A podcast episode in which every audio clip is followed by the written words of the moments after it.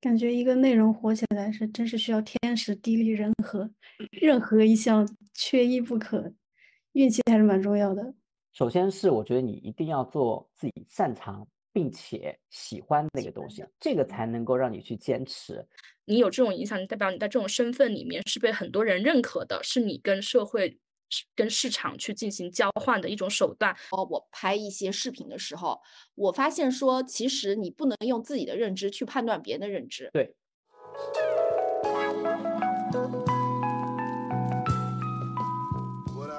大家好，这里是每周更新、常常陪伴的不上班派对，我是火火，我是梅梅，我是 Summer，我是 Doki，我们是四个不上班的年轻人，正在探索社会时钟之外的人生可能，希望我们对你偶有启发，小小共鸣。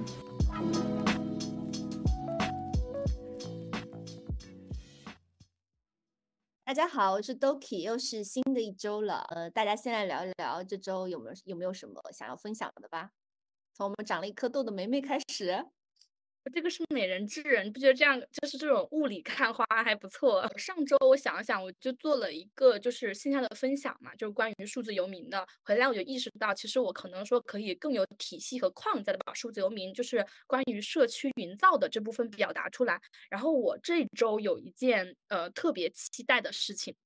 呃，当我们这一期发了之后，应该呃我已经知道了，就是我有个同前同事，他约我去聊公司其他同事的八卦。我本来他约我，觉得啊谁要见面我不想见，就是好远哦，其实也不远两公里。但他说嗯聊八卦，明天行不行？他说不行，要等到周五。嗯，我想周五好好的去听一下，开心开心。嗯，我刚刚以为梅梅要说那种什么事业成就啊，或者有一些什么新的里程碑啊什么的，很难想象他分享的就是值得期待的事情是听。那个前同事聊前公司的八卦是吧？不是他们，因为他上一秒跟我说是说了一件我的八卦，我说人类对八卦真是感兴趣，然后他就说我们见面呗，我跟你聊聊其他人的八卦。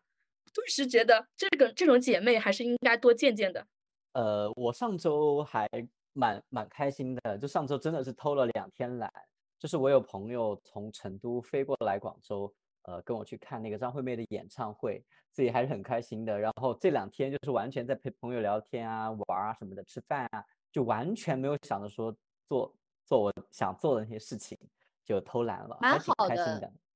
火火，哪怕是上班，人家也有周末的，你知道吗？所以你过一个呃很好的周末，我们三个人听到这个事情都觉得很开心，祝福你。嗯，我上周看了都可以推荐的那本书，叫什么《明亮的夜晚》，是吧？嗯，还蛮好看的。对，是一个写女女算女性小说吧。嗯，对，那也是写了，好像是也有一百年的吧。对，有这样一个跨度。你有哭吗？请问？没有哎。哇，你好铁汉啊！没落泪就忘了。我这周好像没有什么特别要讲的，我们就略过吧。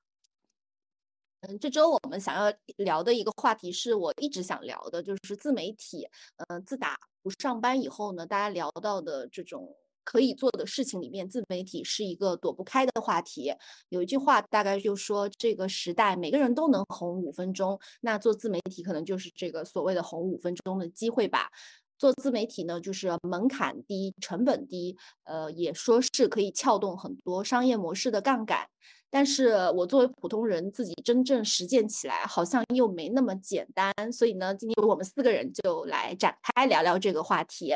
呃，首先的话，大家先分享一下，呃，做过或者正在做的自媒体吧。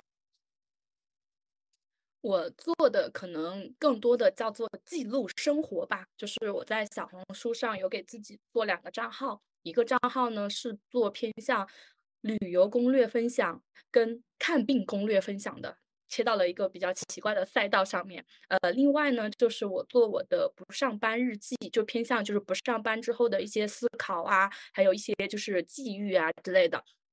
嗯，另外我是有在我的个人公众号上面，呃，现在差不多可能是三天一更，呃，分享的更多是关于呃，就是保险的一些就是研究的一些内容，还有就是一些嗯，可能更加适合长篇输出的一些呃思考的见闻，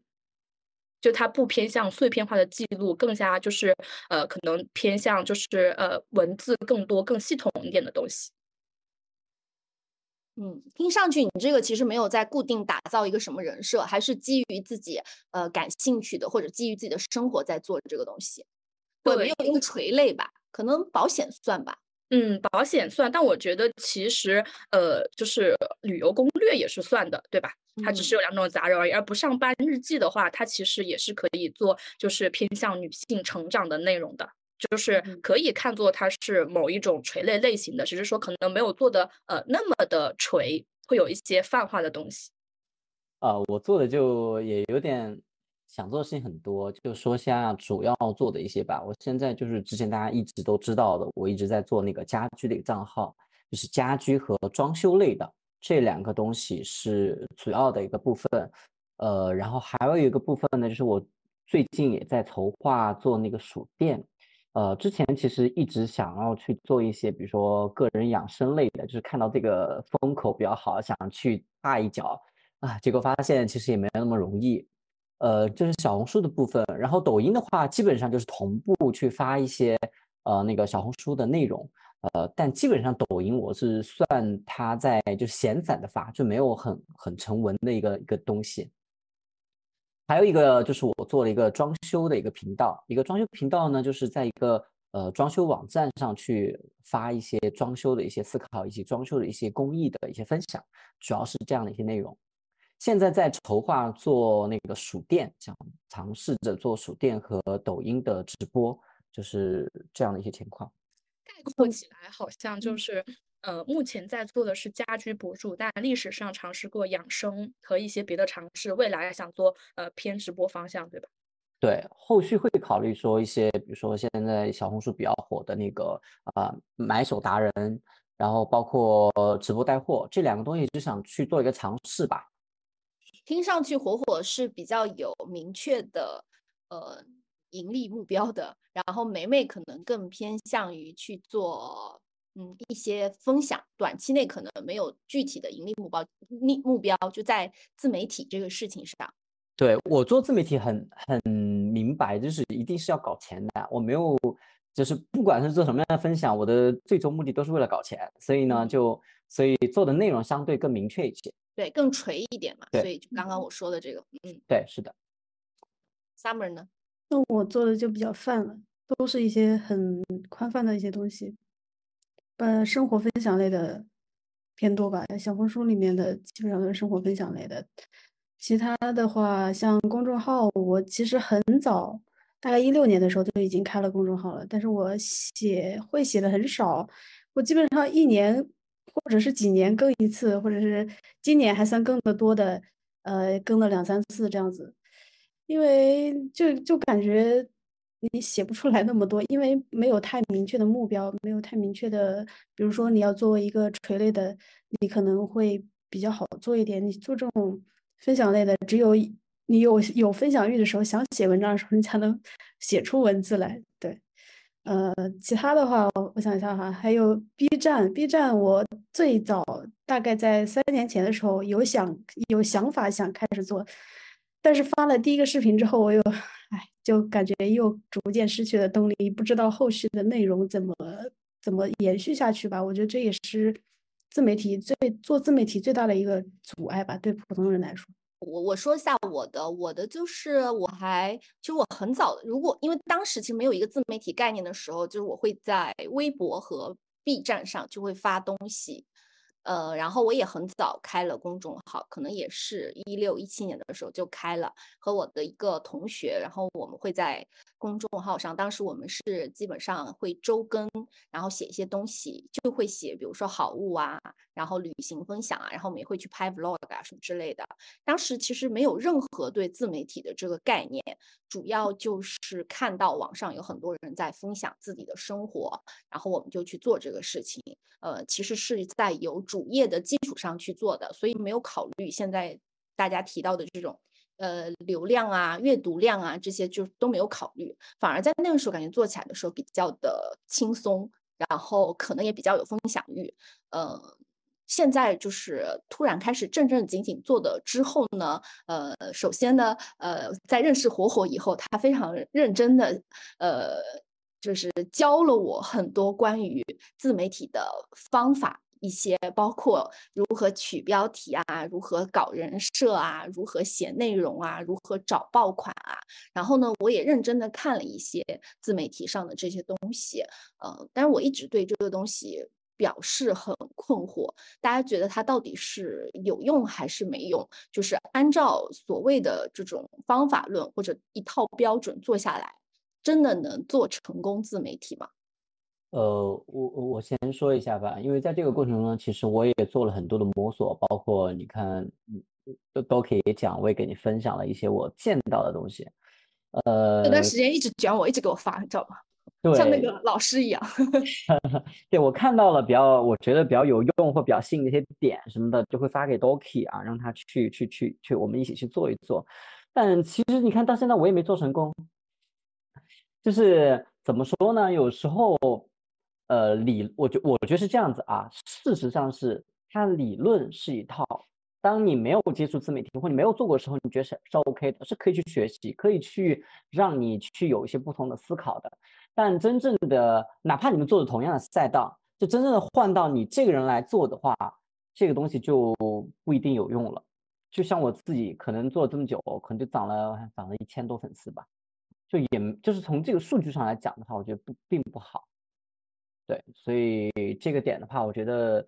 呃，有待有待商榷吧，或者说我现在还没有找到一个能让我快速，呃，起来的，或者说更有用的一个方法。不过我最近也比较懒了，就是最近我很多都没有花精力时间去拍，因为最近要筹备其他事情，就把这个就是拍摄这个部分我自己都放松了很多。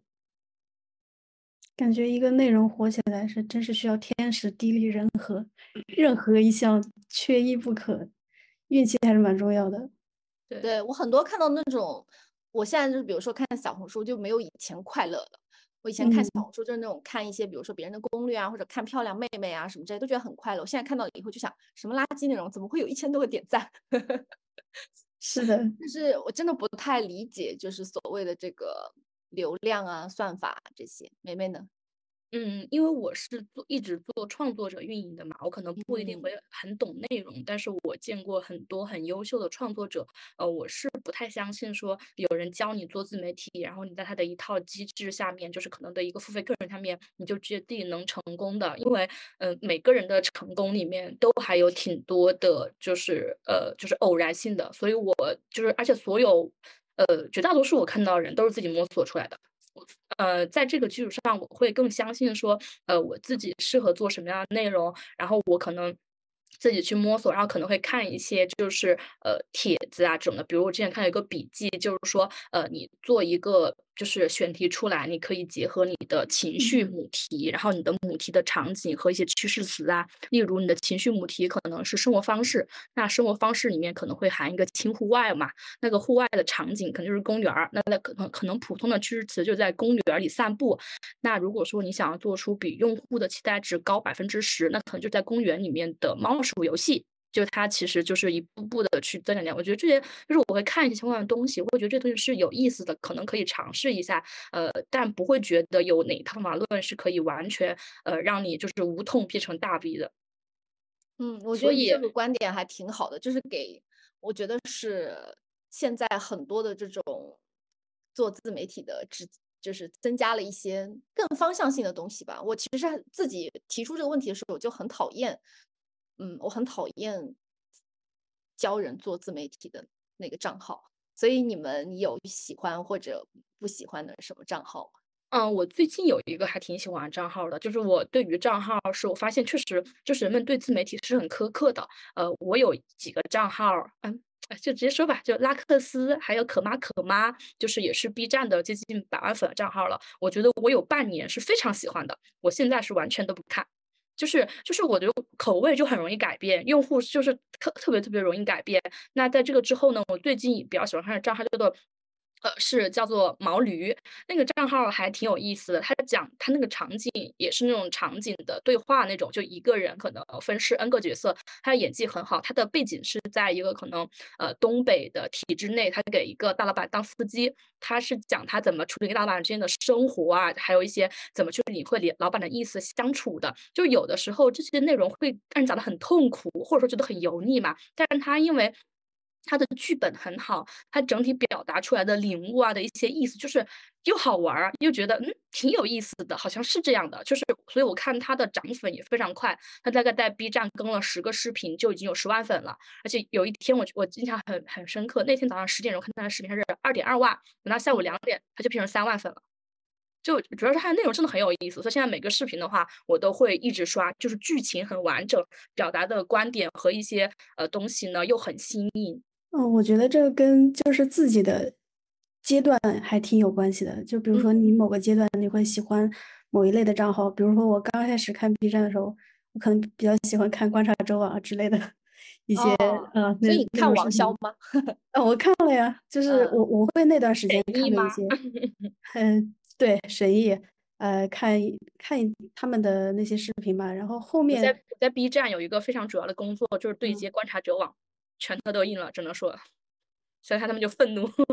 嗯，反正后面，嗯嗯，看着看着嘛，你过了过完一段时间，你可能就不太喜欢看这一类账号了，然后你就开始看看一些，比如说哲学类的相关的账号，一些，对吧？他讲讲一些哲学观点，你觉得还挺有启发的，嗯，就是那段时间你可能都会很上头的，都一一直会去看这一类对吧？观众的口味很容易变，对，观太众的口味容易变嗯。然后就是到现在我这些我都不看了，我都不怎么 都不怎么看这些了，就比较嗯，就是还是看自己的阶段吧，就是你阶段处于某某种呃你获你需要获取的一些东西的话，你才会去，就是说去看一些你想要看的一些内容吧，就是对。那你这个阶段有什么特别喜欢或者特别不喜欢的内容或者账号吗？特别喜欢我啊！我想想说，那个徐云刚开始火起来的时候，我还很喜欢，我还谁蛮喜欢徐云《流浪中国》徐云流浪中哦国，哦哦哦哦，啊，我挺喜欢看的。最近好像还被吐槽的挺厉害的。对，就是他火起来之后，你知道吧？啊就就很多人就是黑他或者怎么样的，呃，然后他也不怎么发了，我感感觉在那个，我现在也没怎么看了。我自己的话，可能跟 Summer 讲的很像，就是在不同的阶段，你可能就会对不同的这个自媒体的内容比较感兴趣。其实我一直以来，就是原来有正式工作时候，我呃还是看小红书会比较多，像 B 站啊、抖音啊这些，其实我都没有怎么去关注。呃，结合刚刚 Doki 讲的，跟我也很像，就是原来我其实一直都有在设计装修这个领域的一些事情。然后那个时候呢，就纯属自己的一个兴趣爱好，去作为简单的分享的时候，你不会有任何压力，就觉得，哎，我分享了，不管这个事情别人喜不喜欢，这这个是出于你自己内心的一个分享。但我现在就是基本上可以说是在全心全意或专职在做这个自媒体或做这个家居博主这件事情的时候，我就会发现，其实压力还是蛮大的。一个就是数据焦虑、焦数数据焦虑和这个内容焦虑都挺多的。呃，所以在这个时间段，我最不喜欢的就是看到什么裸辞多少个时间，然后我赚多少钱这种话题、这种标题，我一看，我不是把它划走，我是直接立马不再看到这个作者，就是我对这个作者都产生厌恶，我就很讨厌那种给人带来那种焦虑感的呃那种状态。反而我现在喜欢看，哎，这个家是什么什么人住，多幸福什么，就我我反而会喜欢这种更轻松、更让人没有防备感的啊、一种内容。当然，我在刷这自媒体时候也会遇到，比如说像我们就是教你怎么做自媒体的，这个呢我会看阶段吧，就是我不会立马把它就是排除掉，我会先听一听他怎么讲的。如果说刚好有我不知道的或比较新颖的观点，我会停下来看一看。如果说是一些讲的是老生常谈的东西，我就直接划掉了。所以就现在是这样的一个一种状态，有选择性的去呃做一些呃学习和筛选。嗯，听起来，大家有些是把就是自媒体当做一种陪伴，然后像火火是可能把自媒体上的内容当做一种工具。除了刚刚大家说的，就是那种不同阶段可能喜欢的自媒体内容不一样的话，我有的时候是分场景的。比如说我在吃早饭的时候，我喜欢看一些科普类的视频，就我很喜欢看的一个 UP 主叫那个小令，小令说。啊、我就是喜欢在吃早饭，然后吃饭的时候就随便打开一集，它是一般会从一些热点事件里面去切入，然后讲一些这种公司架构啊、金融啊、股权类的东西，然后我还蛮爱看的。我会在放松的时候喜欢看一些就是美女 vlog，就是我喜欢看那种小美女，然后出去吃饭、逛街、化妆，各种各样有的没的的 vlog。然后到晚上深夜的时候，我又会去看 别人打扫卫生的那种视频。呃，解压吗？对，就 很解压，你知道吗？就深，我不知道为什么，我每次深夜都会看那种，就是什么，就各种各样的打扫卫生的，还有那种 room tour，也是不同的阶段，我然后会关注一些呃不同的博主。但是我真正自己做自媒体以后，我发现哪怕是一个非常简单的视频，就别人呈现出来的，就是所谓的这个简单，它其实也真正你要去拍摄它，其实也是一个非常难的事情。这个事情我可能有跟我不知道火火还是大家都有讨论过，就是想拍出一个非常精致、你看着很舒服的视频，事实上是一件需要非常多前期准备，然后拍摄的时候造景、后期剪辑的一个工作。所以你们觉得就是这种做自媒体的这个可以，就是我觉得他可能是需要嗯正毛正经当做一个工作来做的。尤其是现在有非常多的所谓的博主、网红，他们其实都是签约了公司，然后背后有很多团队去做的。那你们觉得，就是作为普通人，他还可以像火火说的那样，作为一个像模像样的职业或者主业来做吗？我最近就是有了解的一些，就是线下跟朋友哦，也不是朋友吧，就是一些局啊什么之类的，就是见面，大家也是很多做自媒体的，就是有做的还不错的嘛。我自己是感觉，呃，当你从零从零到一开始做自媒体，然后你本身是没有任何的积累，可能也没有特别适合做自媒体的点。例如，有的人他的呃可能进步特别特别大，他可能就是说那种二本九八五、二本清华，或者是没有这种就是非常那种很适合做自媒体的点的话，自媒体作为副业来说可能会呃更合适一点，因为可能你需要一个更长期的时间，呃，去挖掘你身上的人设，然后去把你这个人设就是给做出来，把你的内容整体的系统化出来，包括你要看到说。在你做的很多内容里面，哪些内容是特别受欢迎的？那你长期可能说复制自己的爆款的那个形式，例如有人可能做职场系列比较好，他可能就做职场的各种各样的系列啊这种的。我觉得它是很需要时间去积累的。呃，我不会就是认为就是做自媒体的话就接广告，就在我这里看来，其实我觉得做自媒体是去打造自己的人设，去打造自己的影响力的 IP。就是你可以是各种各样的影响力，但是这个你有了这个影响，你就代表于你在公司之外有一种新的身份，你有这种影响，代表你在这种身份里面是被很多人认可的，是你跟社会。跟市场去进行交换的一种手段，那你可以再根据你自己做的事情去做转换。例如说，你可能是做旅行的，那你可能会有一些就是旅行的一些资源呐、跟各种公司的一些合作啊这种的，就它不应该是仅仅局限在你自媒体变现。包括我会认为自媒体它可能更多是些渠道，就拿。呃，保险这个来说吧，就是呃，我今天晚上刚听了一个分享，就是说你要是做保险，你做一些营销啊什么之类的，其实你百分之八十的时间应该放在让别人喜欢你，而不是放在你怎么去呃你的保险产品啊是怎么样的这件事情上。因为其实他有问一个问题，就是说你能分得清楚矿泉水的品质吗？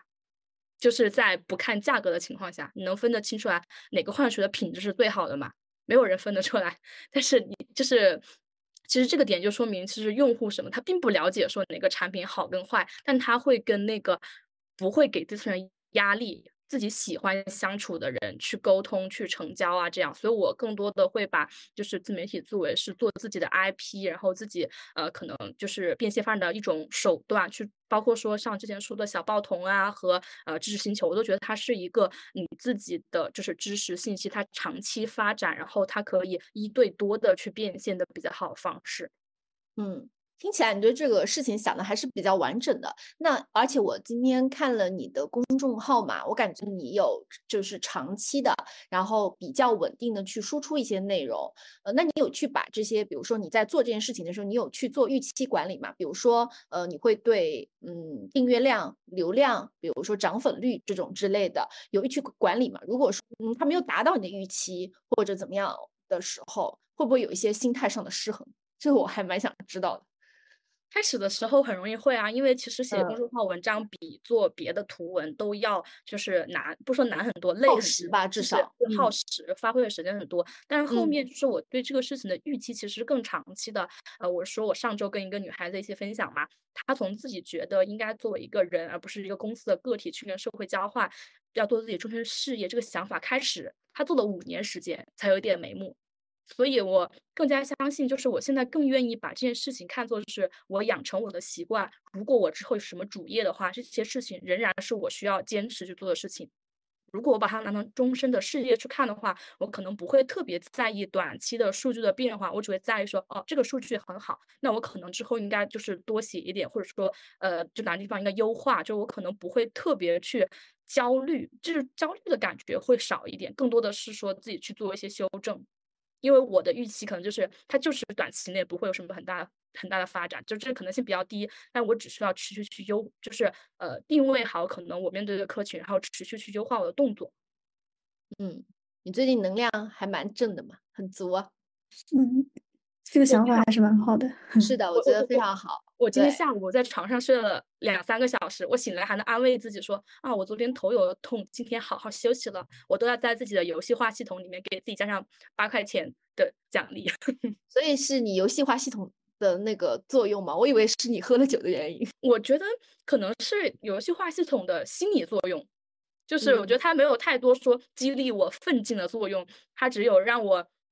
呃，就是少价值自己、少辱骂自己的作用，它这份的作用比较强烈。嗯那火火呢？他不是每天都辱骂自己那个半小时以后，然后又不断赞美自己两小时吗？呃，首先我觉得自媒体的话，其实在今年反而我会看到很多就是那种呃日常就是很简单的拍摄，也没有什么重的剪辑，也没有什么好的一些文案那些东西的时对，候，今年是素人爆发对，反 而它会就更说明大家一厌烦了模板。对，所以大家还有就是人人都来做自媒体了。对，看惯了那种精致的自媒体，就像都可以前面讲的，我可能要写个脚本啊，打个光呀、我认真拍个图啊，修修一下图啊，怎么怎么样之类的。反正这种你自己不就是这种博主吗？对，我我我其实等一下就想说，就是就是我发现今年反而是这种呃日常跟的这种这种日常博主，就是素人博主反而会更吃香一点。第二个呢，就是呃嗯，包括做自媒体的类型其实比较多。呃，我觉得用呃能不能把自媒体做成一个主业呢？就我现在的经验来讲，我觉得还是不行的。为什么我是现在要考虑说要做一些呃，就是实际的一些东西了，就是需要去做直播带货啊，或者做一些店铺这一类的电电商这一类东西了。就是我发现，呃，你纯做自媒体，就现在的形势而言，我觉得还不能够支撑呃我的一个就生活的一个需求吧。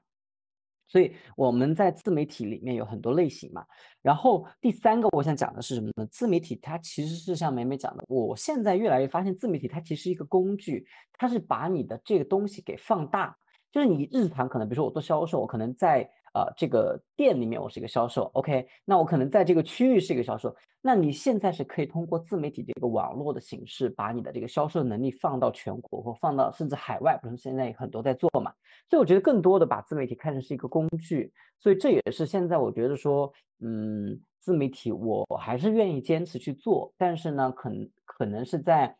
呃，做更侧重于我 我要用它来生活，我可能更侧重于一些实体的东西了，我不能够只靠说啊，我接个商单啊，接个广告啊这样子的一些东西来维持我的这个热爱和维持这个喜欢了。对，其实靠你自己的产品，对吧？而不对是靠所以你要有自己的一个。呃实业的东西，哪怕你就是做这种电商，至少说你是在干的是一件实事，呃，然后一边呢在做的自媒体。然后关于刚刚梅梅也讲了一件事情，其实关于热爱这件事情的话，你能怎么坚持？我觉得这个点也是很重要的。像我自己在做一些装修上面，我发现其实嗯，可能在就是前面的几个月，我是有点急功近利的感觉，就是特别想去追求到一个结果。然后，但是，嗯，最近我会怎么说呢？就最近不是我，我也告诉你们我在偷懒嘛。其实这个时候我其实也在想，不需要想给自己那么大的压力，就觉得说自媒体这个事情可以慢慢来。然后，包括我想去分享的装修，我觉得这个事情也是需要去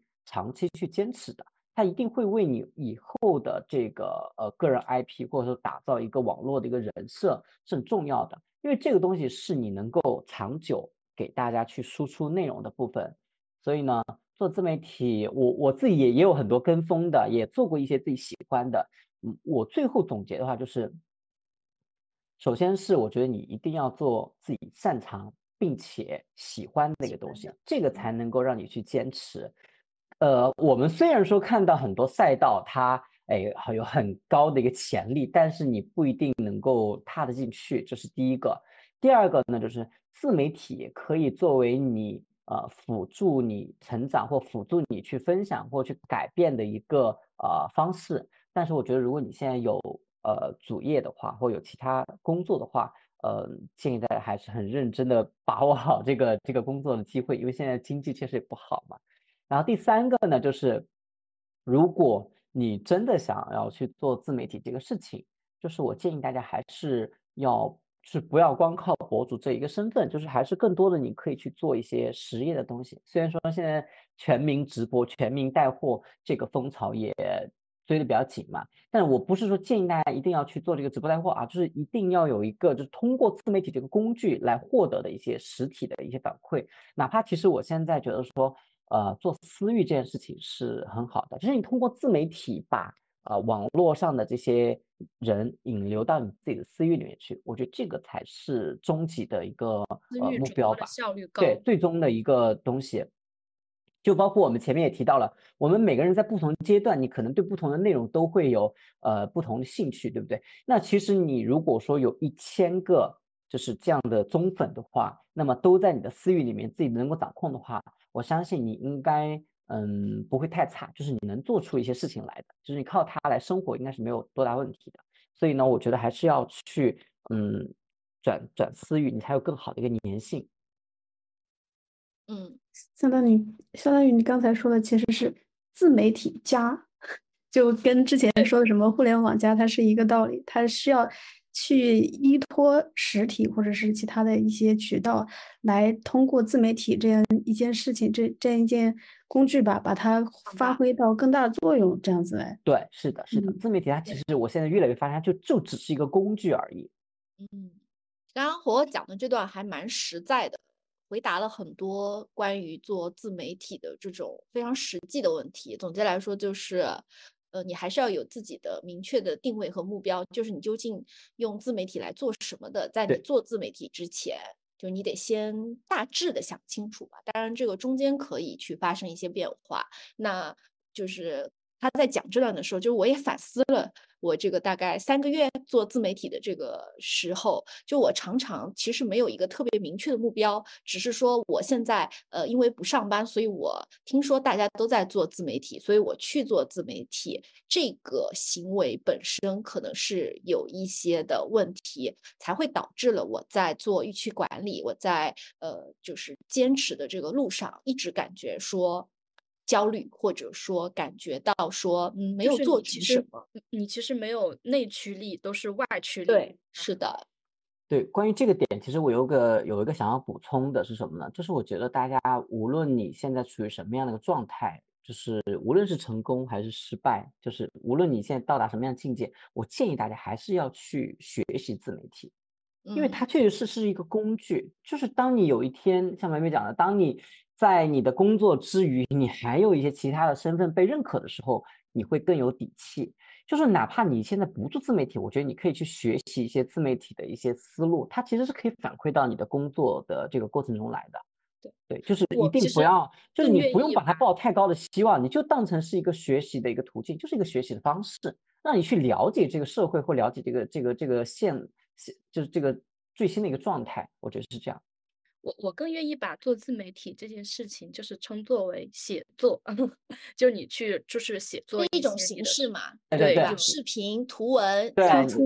文字就都是一种表现形式。我觉得就是像美美讲的，有不同的这个类型，我们可以选择。你选择一个，就根据你自己的日常的时间去选择一个相对匹配的这个工作内容。比如说你做一些轻量化的写，些文字就好呀。比如说你你你你拍照很好，然后你可以去拍拍照片，做做图文。然后你如果又有，当然做视频的话，就工作量就会大很多了，就是你要涉及到你前期的这个思路啊，这个这个文案要写到拍摄，然后还有收音，然后灯光，然后剪辑，然后还有各种的这些，嗯就是网感对，就都得要加进去。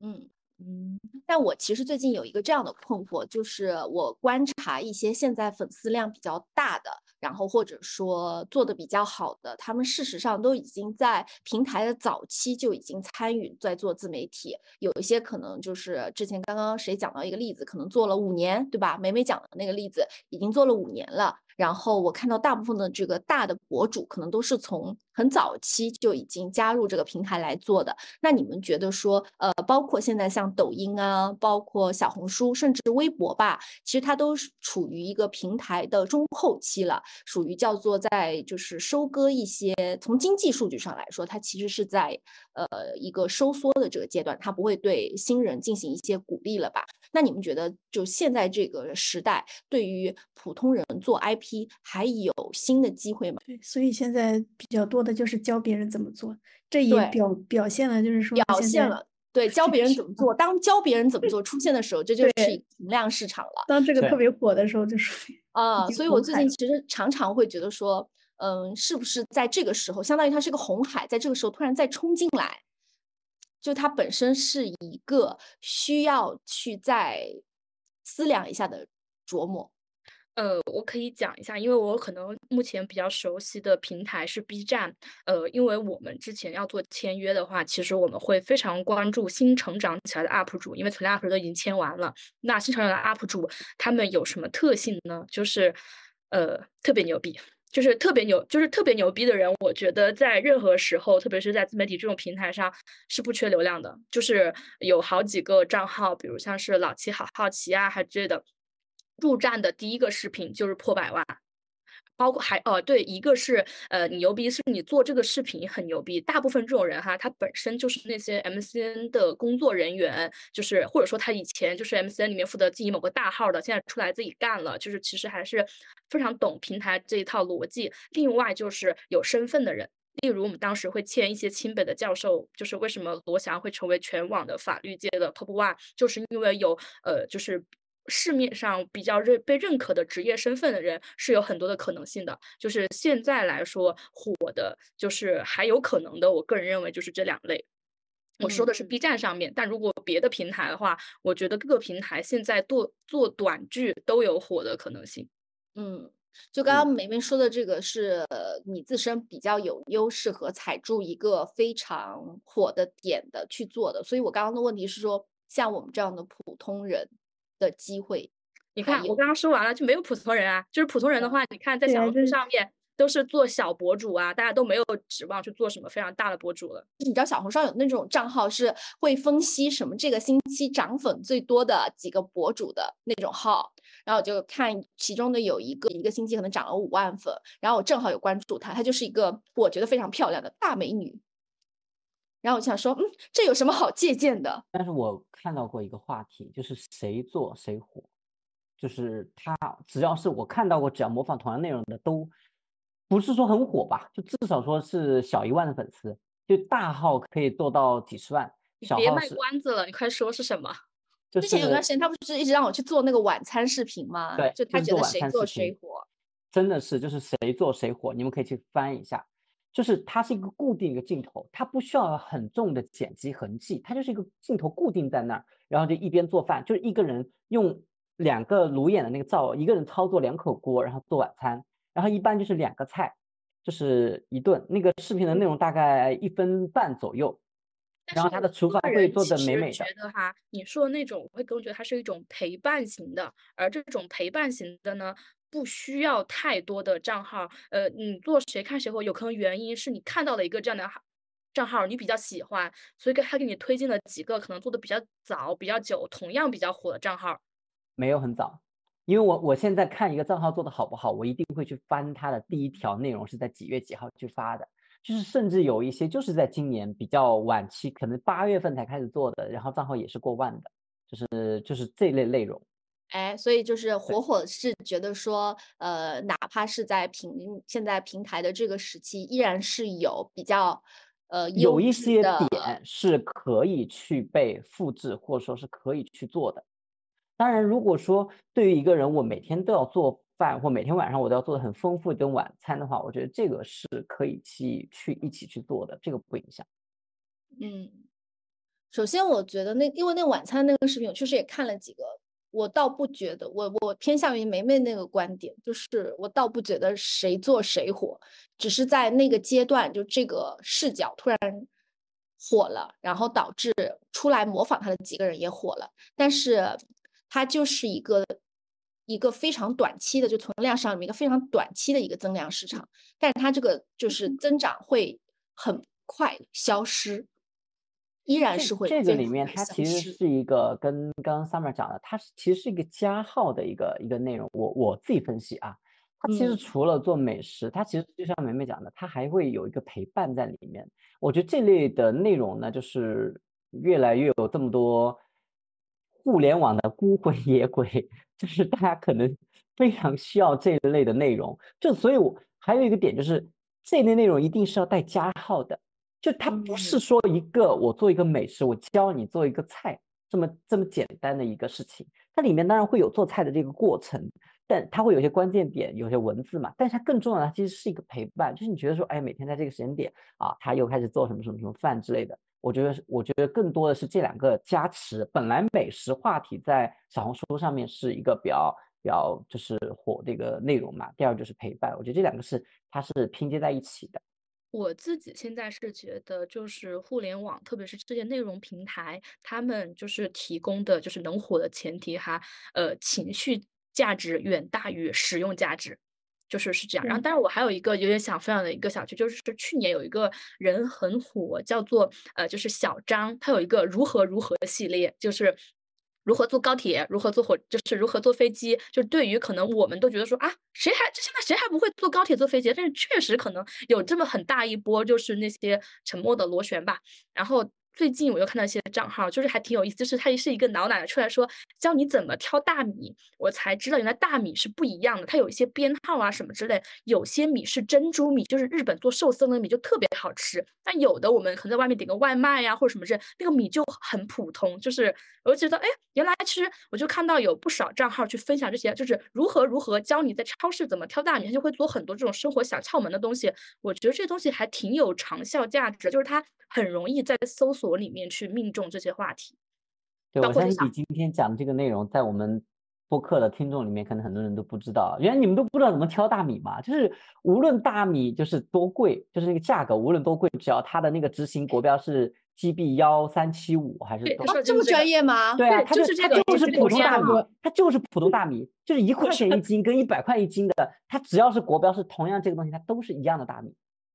好厉害啊！你看谁个还分得清楚他跟爱因斯坦啊？对吧？你也是因为你也是因为看了这种视频吗？火火，还是你原来就知道？我原来就知道啊，哦，你好有生活智慧啊！所以我买大米我会去挑的，就包括买 五常米它是有一个固定的一个编号，就是你去买五常大米，就无论一块钱的跟一百块钱的，只要是这个编号下面，它都是五常大米。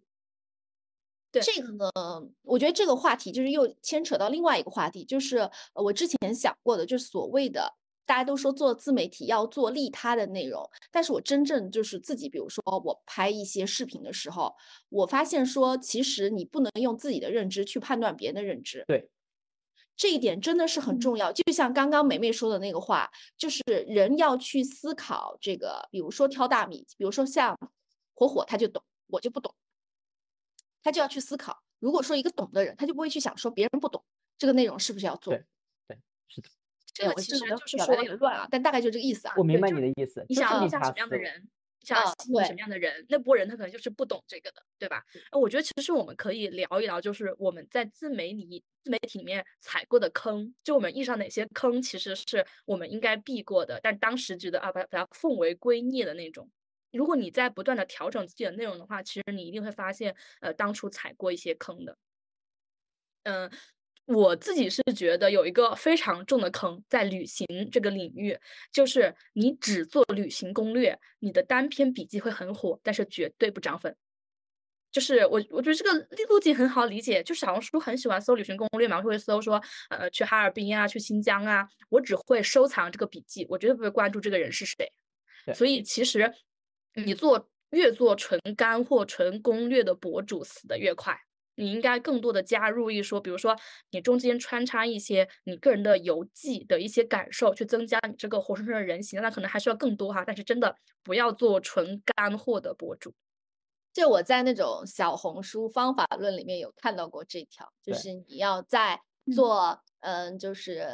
有用的内容的同时，加入自己的人设，大概是这个。对然后我也想分享一个，就是之前我不是想一直想做装修嘛，然后就一直想拍那种装修干货，但是后来我我也是看到一条内容之后，瞬间醒悟，就说其实大家来这个自媒体，当然有不缺乏有一群人他是愿意去学习这个装修知识，但大部分人他都是为了娱乐，为了就是呃来玩儿来这个平台的。所以呢，其实呃，如果你把这个你的这个干货穿插在一个八卦里面，或者说一个故事里面，它就是一个很好的一个内容。就像他说是有一个什么哪里有个医生，他从来不讲那个医生啊，这个医学应该怎么怎么样，他全讲哎，我那天把手割了，怎么怎么怎么样，他就讲这个故事，然后你慢慢慢，他就把这个干货揉在这个故事里面去，就告诉你啊，是这么一个道理，是这样子的一个内容，这类内容反而就很火，又有又有看点，然后又学到了东西。就增加了它的有趣度。对，然后我发现其实没有人来小红书上面是想要学干货、学知识的。你一定要控制你每篇文章的干货量，就是多俏俏皮、有趣一点。而且我发现，就是你知道比较火的攻略类型是什么？反而是那种我觉得我可能不会喜欢。比如说，他说吃喝玩乐，吃的话呢，给你列三个地方；玩儿给你列十个地方。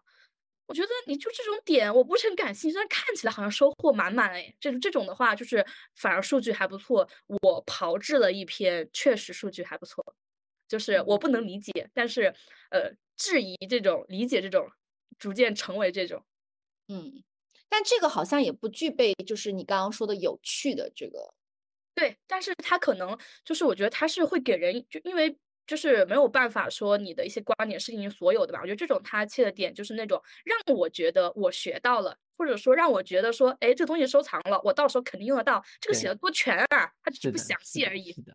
我经常有时候，我现在会刷到，比如说成都的一些东西，或者说外乡一些东西，我会收藏。就是我哪天如果去了的话，我就会我去试试看，就这样子。但你说对了，我绝对不会关注它，因为我觉得其他内容不一定是我需要的，我需要的仅此而已。哪怕你是一个非常垂类的一个，就比如专门做攻略的博主，我都我应该都不会 关注，就这样。哦，你说这个有一个很惨的，就是其实，在呃大理有一个大理博主，就是叫做阿瑶，在大理是一个做攻略，我觉得非常厉害的 UP 主，他在大理的做做攻略。超过我见过的所有人，不管是视频还是图文类型。但是他今天宣布说他以后不更攻略内容了，实在是挣不上钱，命太苦了，就是实在是变不了现，觉得搞整点生。但是他这个应该只要有流量，应该能变现吧？他的粉丝，他他的粉丝量已经有两点五万了。其实，在大理旅游博主里面，他不算体量很小很小的那种了。但是觉得不行了，干不下去了，哦、就是攻略型博主的生存真的非常艰难。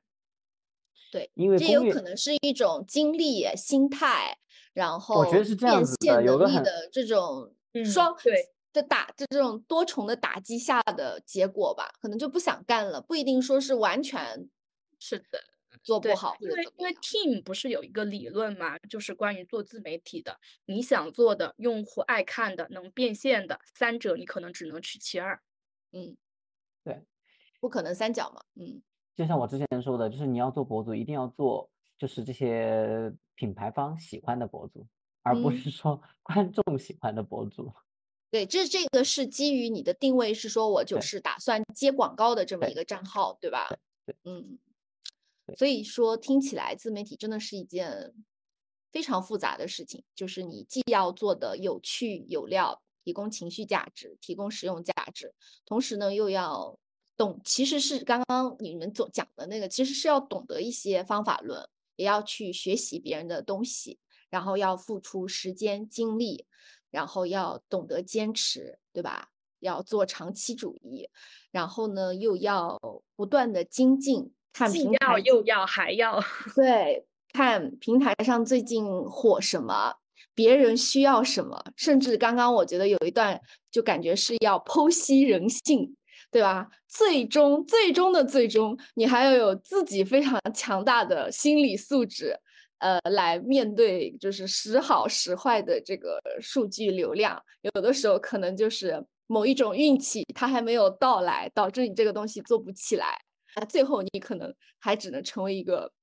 呃非常非常脚踝部的博主，就是或者自媒体做的稍微有那么一点点的东西的人，就是这种。听上去好像很惨，但是，呃，我觉得说，如果放下这些的话，你你仅仅成为一个你喜欢，这就是喜欢分享生活，然后把更多的关注点注意在你想要分享的东西和你擅长的、喜欢的东西上，可能这也是一个增砖添瓦的事情。我不知道，就我依然到现在为止都对这个事情没有什么。特别大的结论，但今天你们讲的很多东西，我觉得都对我有很多思考。我相信对观众或或者我们的听众也是一样的吧。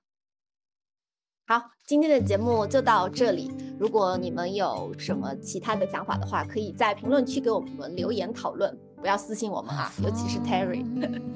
不上班派对现在已经在小宇宙、网易云。喜马拉雅等各大平台上线，欢迎大家收听订阅。如果喜欢我们的节目，更希望把我们推荐给你的亲朋好友。我们下期再见，拜拜，拜拜拜拜拜。嗯，我们下期正好要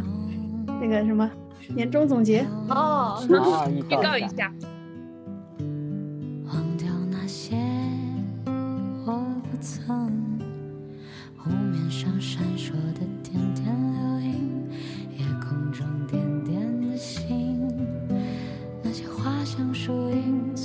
色染成透明，晚风轻轻飘荡，心事都不觉想。那失望也不失望，惆怅也不惆怅，都在风中飞扬。晚风轻轻飘荡，随我迎波。